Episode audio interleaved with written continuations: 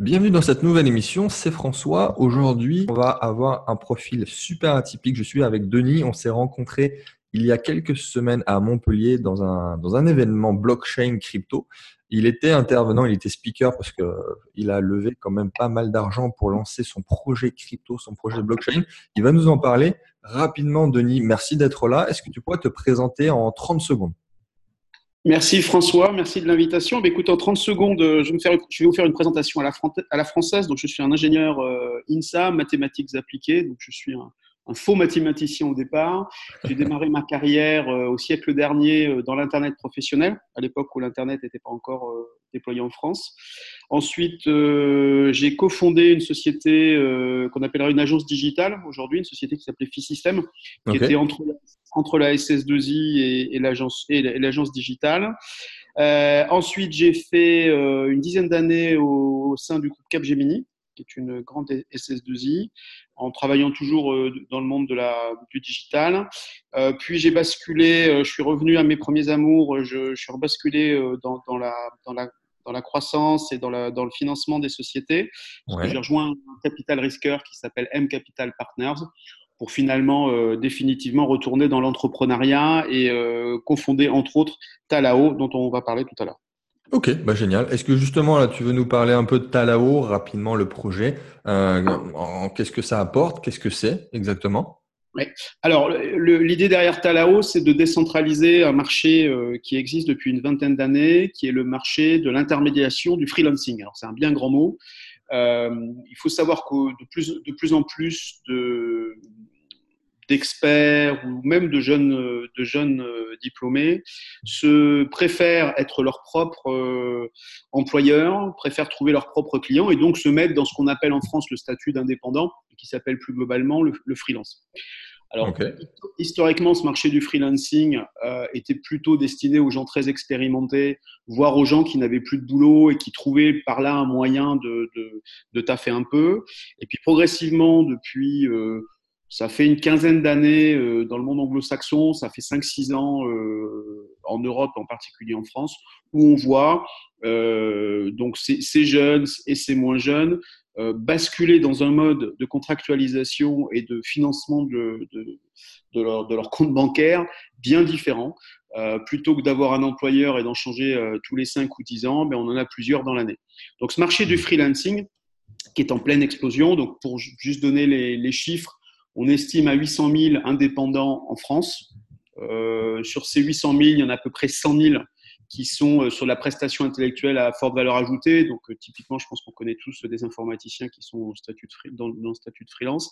À l'échelle mondiale, c'est à peu près 100 millions de freelance qui se répartissent à peu près 50% aux US, 25 pour, un petit peu moins de 25% en Europe et le reste en Asie. en Asie, c'est essentiellement Malaisie, Indonésie et Inde.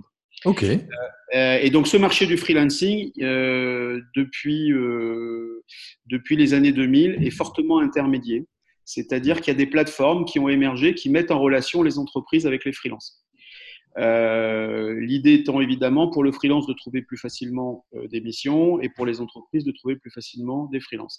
Le petit bug de ce modèle-là et qui a, qui a généré et qui génère toujours beaucoup de buzz dans la communauté des freelances, c'est que ces plateformes qui sont centralisées évidemment puisque nées dans les années 2000 prennent entre 10 et 20% de commission.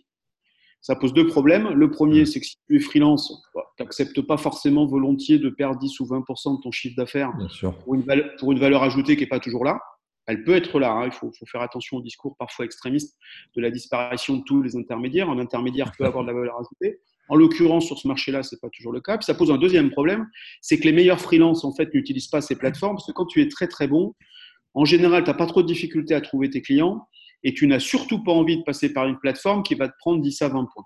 Donc ce marché est fortement intermédiaire et ce qu'on veut faire avec Talao, c'est contourner la centralisation de ces plateformes en créant une plateforme complètement décentralisée qui permet aux freelances et aux, aux entreprises de contractualiser ensemble via des smart contracts sans commission sur la prestation elle-même. D'accord. Ok, génial. voilà, je vais peut-être compléter pour, compléter un peu la, la, photo. Vas-y. Euh, cette, cette, centralisation qui a eu lieu depuis, depuis 20 ans, elle a un autre petit défaut. Alors, quand on est utilisateur de Facebook ou quand on connaît bien l'histoire de Facebook, je pense que le, comparable est intéressant. Sur Facebook, en fait, on est tous le produit, donc tout est gratuit, on est le produit, et finalement, ce sont nos données qui sont vendues.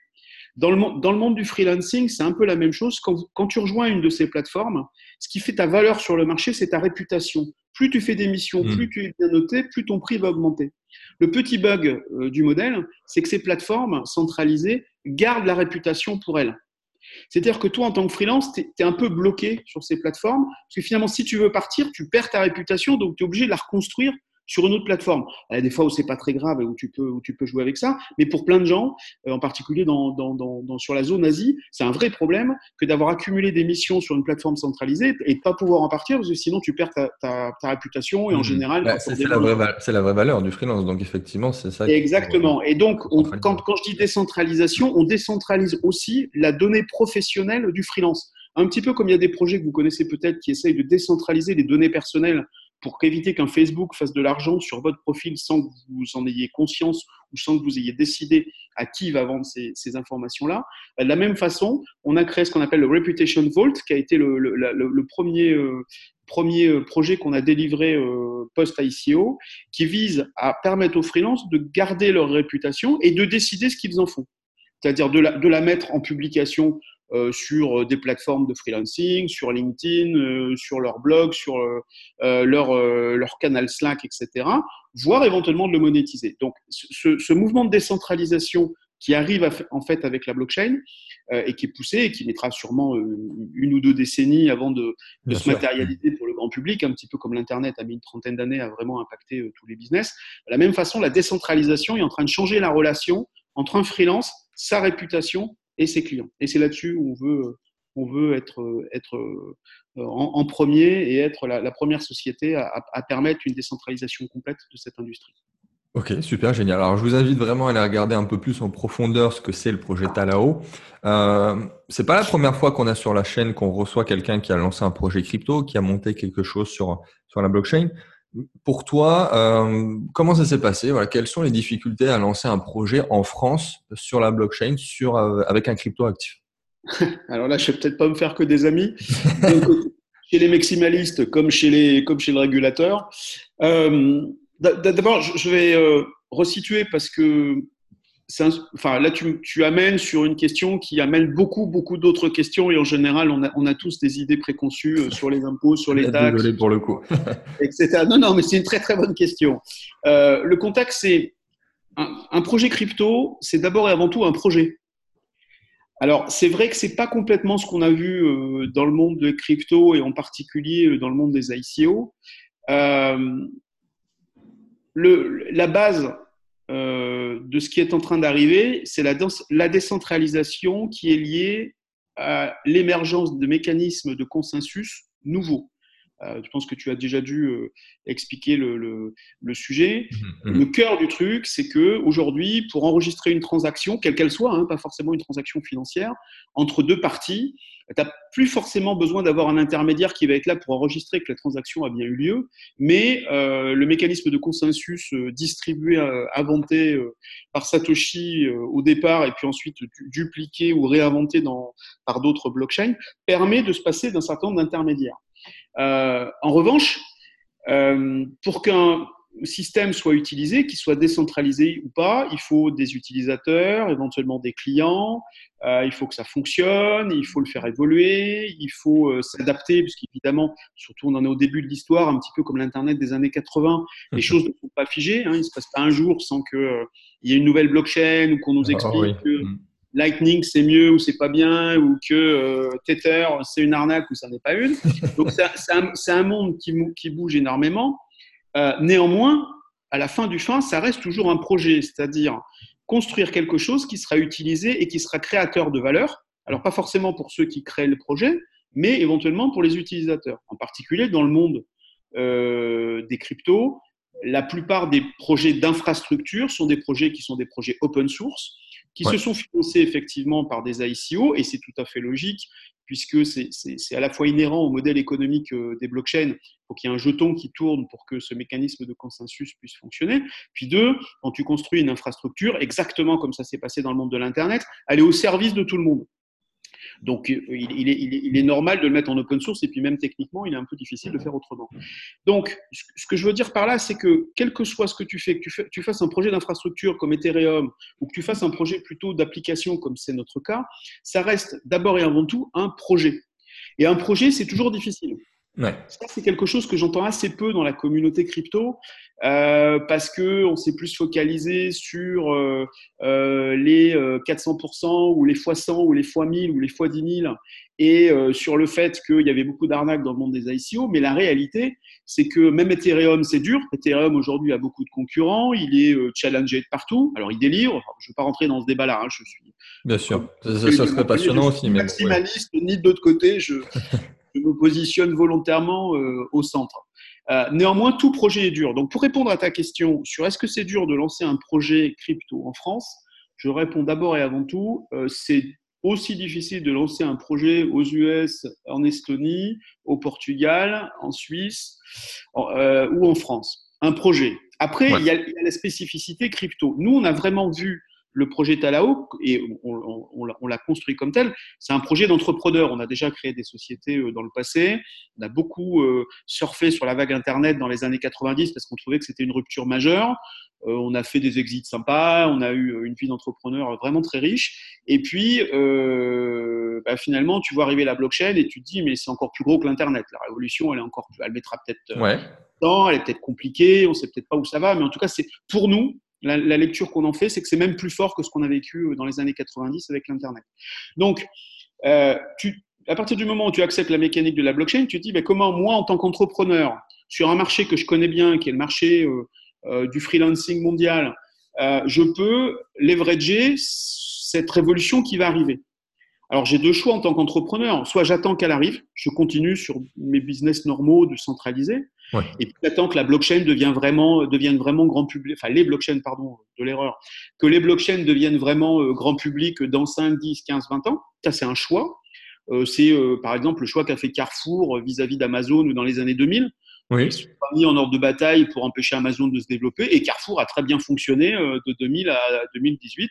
Et même maintenant, ils sont en situation de rivaliser avec Amazon. Donc, ils ont laissé pousser un, un, leader mondial, mais à côté de ça, ils ont continué leur business. On peut se poser la question en tant qu'entrepreneur, c'est la même chose, de dire, ben, finalement, je vais laisser la blockchain se développer, puis quand vraiment ça sera massif, quand vraiment ça sera plus stable, j'y vais. Ou alors tu fais un choix plus de rupture qui est de dire, je veux en être parce que parce que c'est excitant, parce que les premiers arrivés seront forcément euh, dans une situation plus favorable que les derniers arrivés.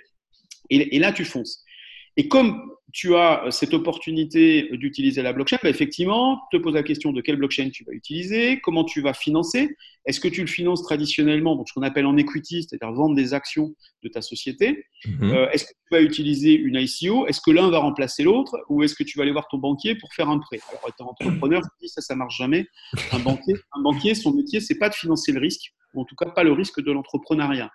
Donc, on a euh, choisi euh, de, de, se financer à la fois par une levée de fonds euh, en equity et d'utiliser aussi une ICO. On utilise les, les deux, Oui. les deux, les deux, les deux modèles parce que c'est en fait c'est pas du tout la même chose. Même si à la fin c'est de l'argent qui rentre, ce qui est un peu la chose qu'on regarde techniquement et l'impact sur la et, et l'impact sur la boîte n'est pas la même.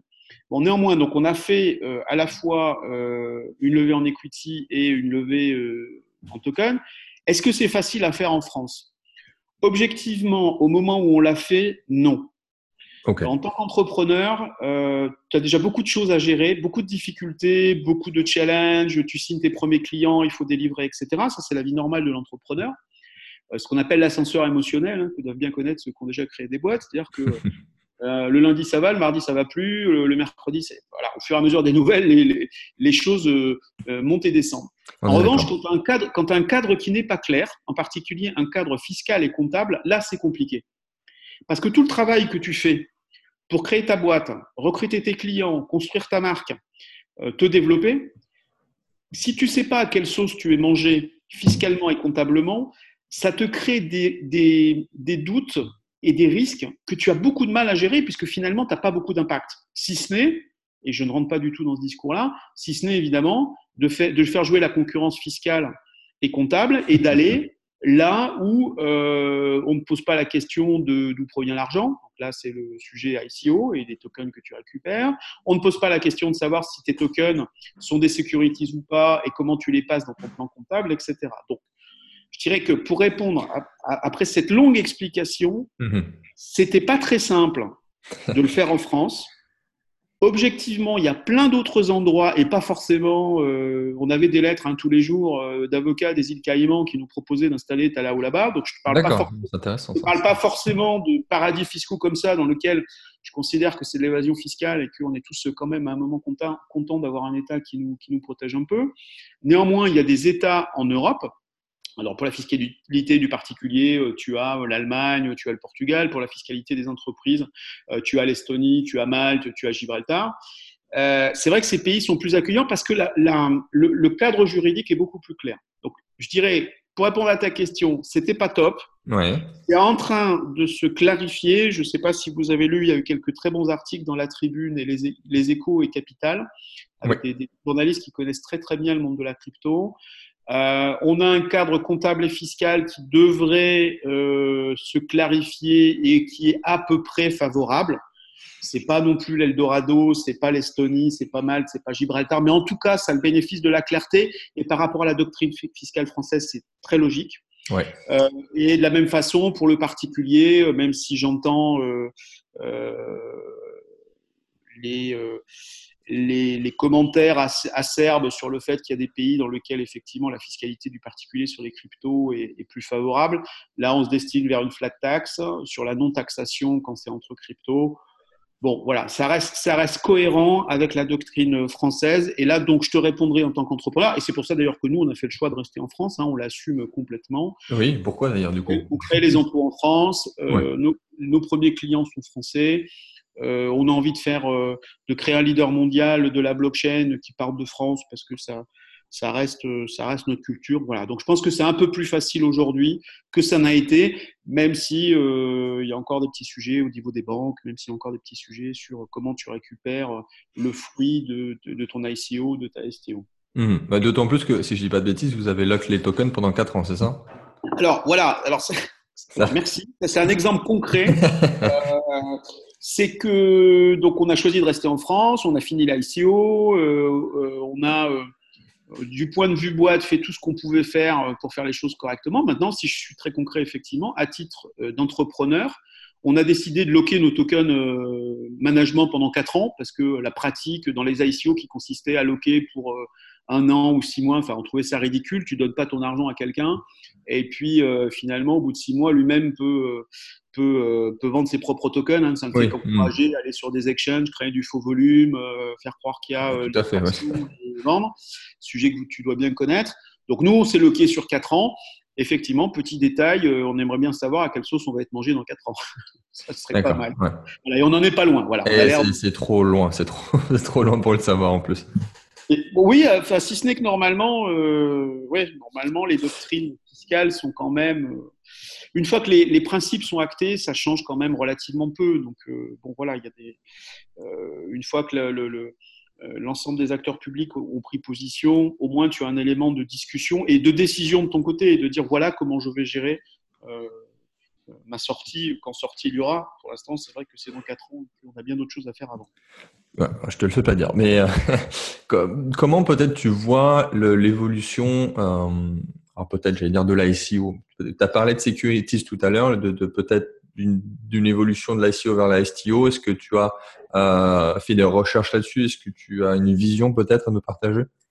Alors oui, là encore, je ne vais pas me faire que des amis. En fait, j'ai pas, je suis passé vite sur mon parcours, mais j'ai eu la chance de faire deux IPO dans le passé et d'avoir une assez bonne expérience de, hmm. du monde régulé, c'est-à-dire des actions. Ah, pour le coup, oui. voilà, mais des actions que tu, as, que, tu, que tu mets sur un marché public, donc une bourse. Euh, et puis comme je l'ai précisé aussi, je suis, je suis passé, enfin j'ai cofondé une société de capital risque dans les années 2000 et j'ai rejoint un capital risqueur euh, en 2015. Euh, et les capitaux risqueurs, eux, ils arrivent avant la bourse. En fait, c'est des actions, mais la réglementation n'est pas tout à fait la même parce que tu n'es pas sur un marché public, tu es, sur un marché non liquide. Donc j'ai eu la chance de, vivre ce monde à la fois de la régulation euh, du non-côté et de la régulation du côté. Euh, alors oui, effectivement, le sujet security, ça fait même un bon moment qu'on regarde. Euh, alors là, je vais parler aux plus jeunes d'entre vous qui sont nés, euh, qui sont nés un peu avec les cryptos et les ICO. Je ne ferai hmm. offense à personne en disant qu'il y a plein de gens qui sont arrivés là-dedans euh, parce qu'ils ont vu arriver le Bitcoin, que le Bitcoin prenait 60% par jour et que beaucoup sont arrivés là-dedans en se disant mais c'est super, euh, c'est une martingale. Ah ouais, je confirme. Voilà. Et euh, bon, voilà. Alors moi, j'ai, la mauvaise idée. Moi, j'ai acheté des bitcoins il y a très longtemps, mais je les ai vendus aussi il y a très longtemps. Donc, tu vois. mais mon pouvoir de prévision, euh, ne vous appuyez pas dessus. Euh, pour être plus sérieux, donc, au, plus jeune, il y a, y, a, y a un mélange intellectuel qui a lieu entre la formidable opportunité de décentralisation qu'a créé le Bitcoin et tout ce qui ça génère derrière. Hein, je ne vous fais pas l'offense d'expliquer les différentes blockchains, etc. Euh, là, on a quelque chose d'extrêmement fort qui peut effectivement euh, contourner les États, contourner les monopoles. On a euh, une révolution potentielle, je dirais même probable. Mmh ça, c'est le fond. C'est ce qui fait que la chose est inarrêtable. C'est comme l'Internet des années 90. Dans l'Internet des années 90, alors vous n'étiez pas né, donc vous ne pouviez pas savoir, ou pas, beaucoup, euh, pas beaucoup d'entre vous l'étaient. Euh, euh, dans les années 90, quand, tu, quand tu transférais de la donnée, tu payais à la, à la minute et au volume. Ça veut dire que quand tu envoyais un mail aux États-Unis, ça te coûtait 150 euros. Un mail d'Omega ça paraît complètement dingue maintenant. ça fait un peu beaucoup, ouais, ouais, sauf que c'était la réalité et tout le monde vivait avec ça.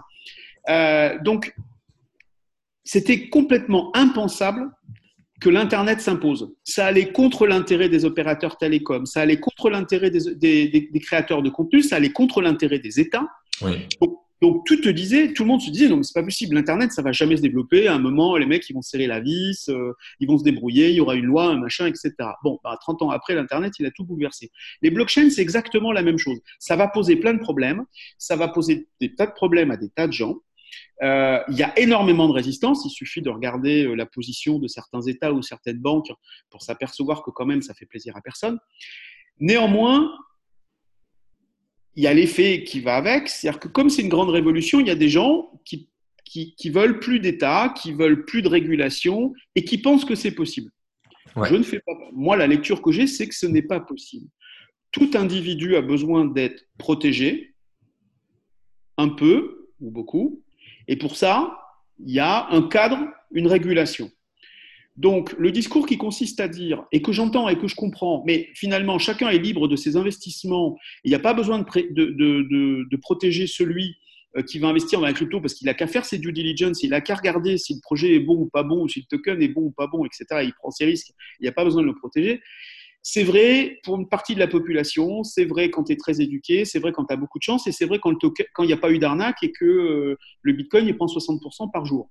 À l'inverse, pour venir du monde régulé, dès qu'il y a de l'argent, il y a beaucoup de gens qui construisent des systèmes pour en profiter au détriment d'autres. Et qui peuvent le faire avec une subtilité, une intelligence et des moyens que le commun des mortels n'a pas. Du coup, il est nécessaire d'avoir une régulation. Donc, pour répondre à ta question, comment je vois depuis le départ, mhm. c'est pour ça qu'on a été voir l'AMF euh, euh, au, premier jour du projet, on a été voir la euh, qui n'avait pas à l'époque, qui n'a toujours pas d'ailleurs, euh, qui n'avait pas de, droit de regard particulier, mais enfin c'était normal entre gens de la place d'essayer de, partager un peu là où on allait. on est convaincu que, un, c'est inévitable, parce que c'est nécessaire pour une partie des investisseurs. Ça va clarifier le marché, je, cite un exemple qui, m'amuse à moitié.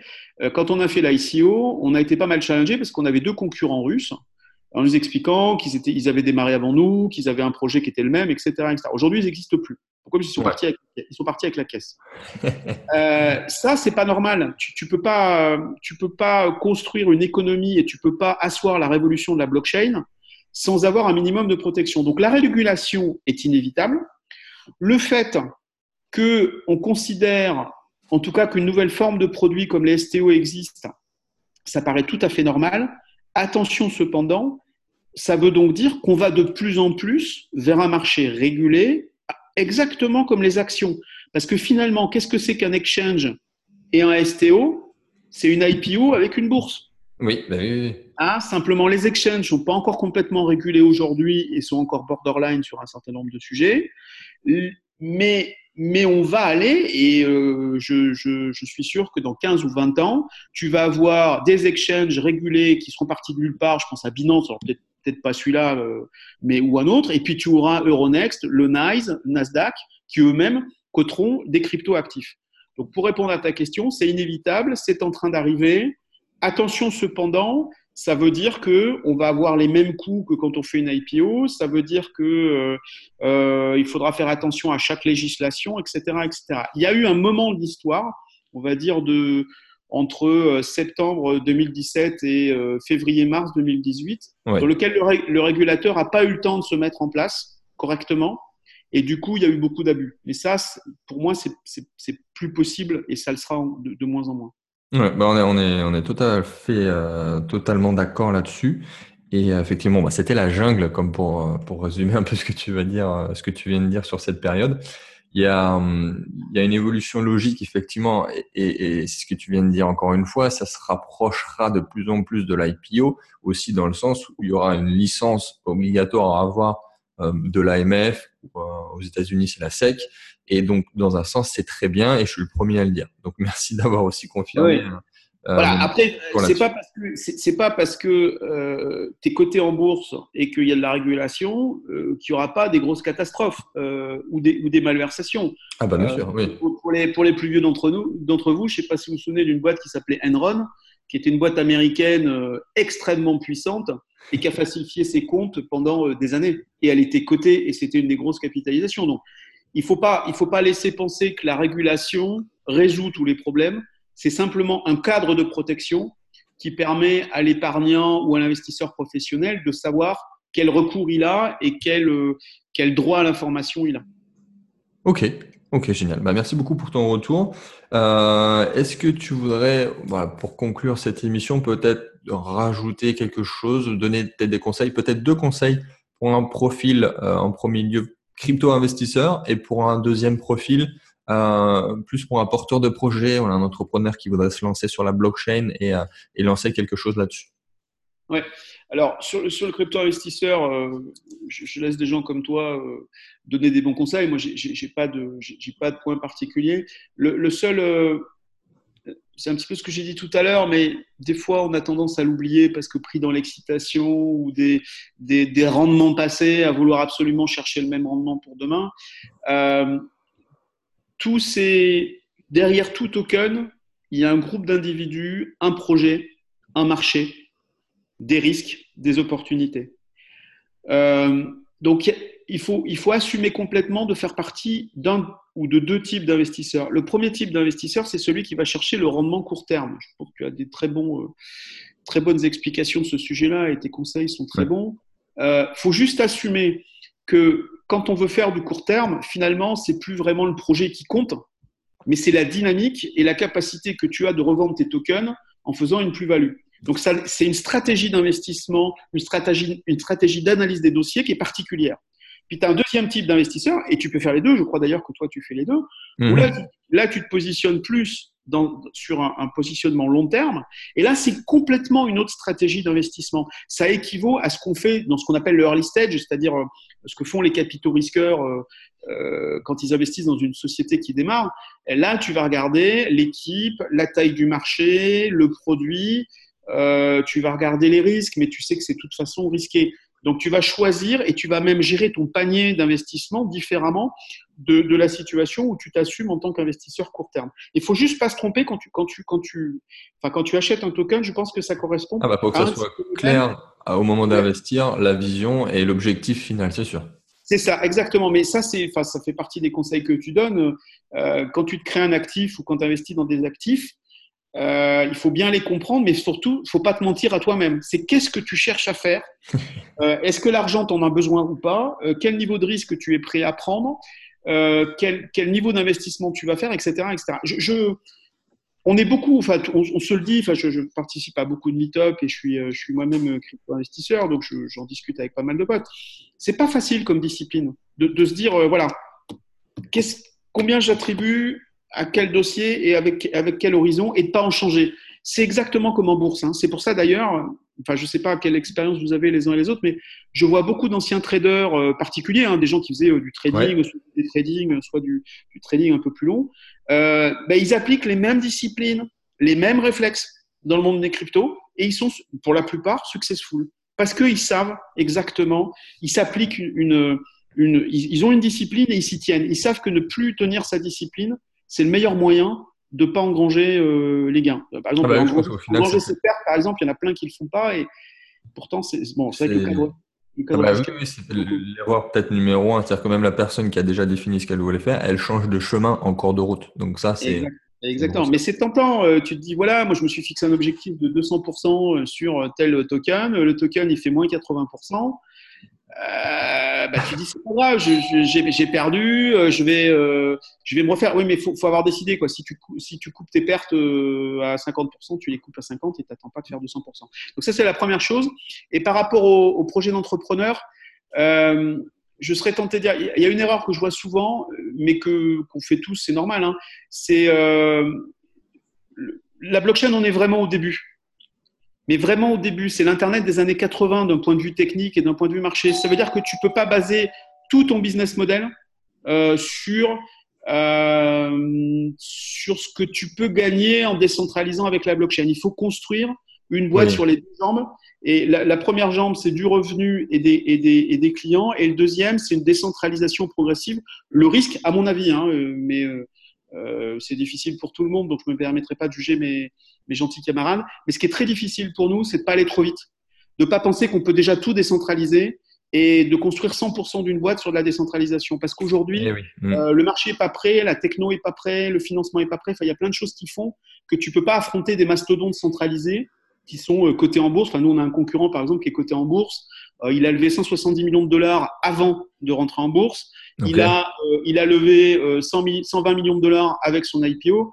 Voilà, tu peux pas attaquer des gens comme ça tout de suite, alors que la techno est pas. C'est tentant, c'est tentant avec les promesses que. Exactement, c'est ça. C'est bon, il y a, y a, un trade-off à faire entre ce que la techno permet réellement et puis le rythme auquel elle va être adopté. Prenez l'Internet. Hein. L'Internet, il a vraiment commencé de se généraliser dans les, dans les années 95, même aux US. Euh, bah, finalement, il a fallu attendre les années 2010-2015 pour voir des vrais chambardements de l'économie euh, suite au déploiement de l'Internet. Donc la blockchain, ça ira peut-être plus vite, mais en tout cas, ça ne se fera pas en 2-3 ans, ça c'est sûr. Ok, bah merci beaucoup. Euh, merci infiniment, Denis, pour ce partage d'expérience. Et euh, bah, je mettrai tout ce dont on a parlé, je mettrai les liens dans la description si vraiment on veut aller euh, chercher l'information. Voilà, puis hésitez, hésitez vraiment pas. Vous allez sur talao.io, on a, on a un chatbot. Si vous avez des questions, on peut, on peut répondre. Euh, et on est coté maintenant sur IDEX, le premier échange décentralisé. Donc finalement, la décentralisation, ça arrive. Oui, oui. Y compris, dans les, y compris dans les exchanges. Voilà, ça c'est encore un autre sujet dont on n'a pas parlé, mais on va arrêter là. Mais les échanges décentralisés, c'est une vraie révolution. Hein. Ah bah ça c'est le premier à le dire aussi, hein, c'est sûr. je ne sais pas comment, comment les États et, les bourses centralisées vont pouvoir faire pour, euh, pour arrêter la machine. Hmm. Bah, euh, c'est encore le même problème. On aurait pu parler pendant, trois heures, je pense, avec euh, tout ce que tu as apporté. Merci à toi et bonne journée à tous. Ciao, ciao, à très vite. ciao.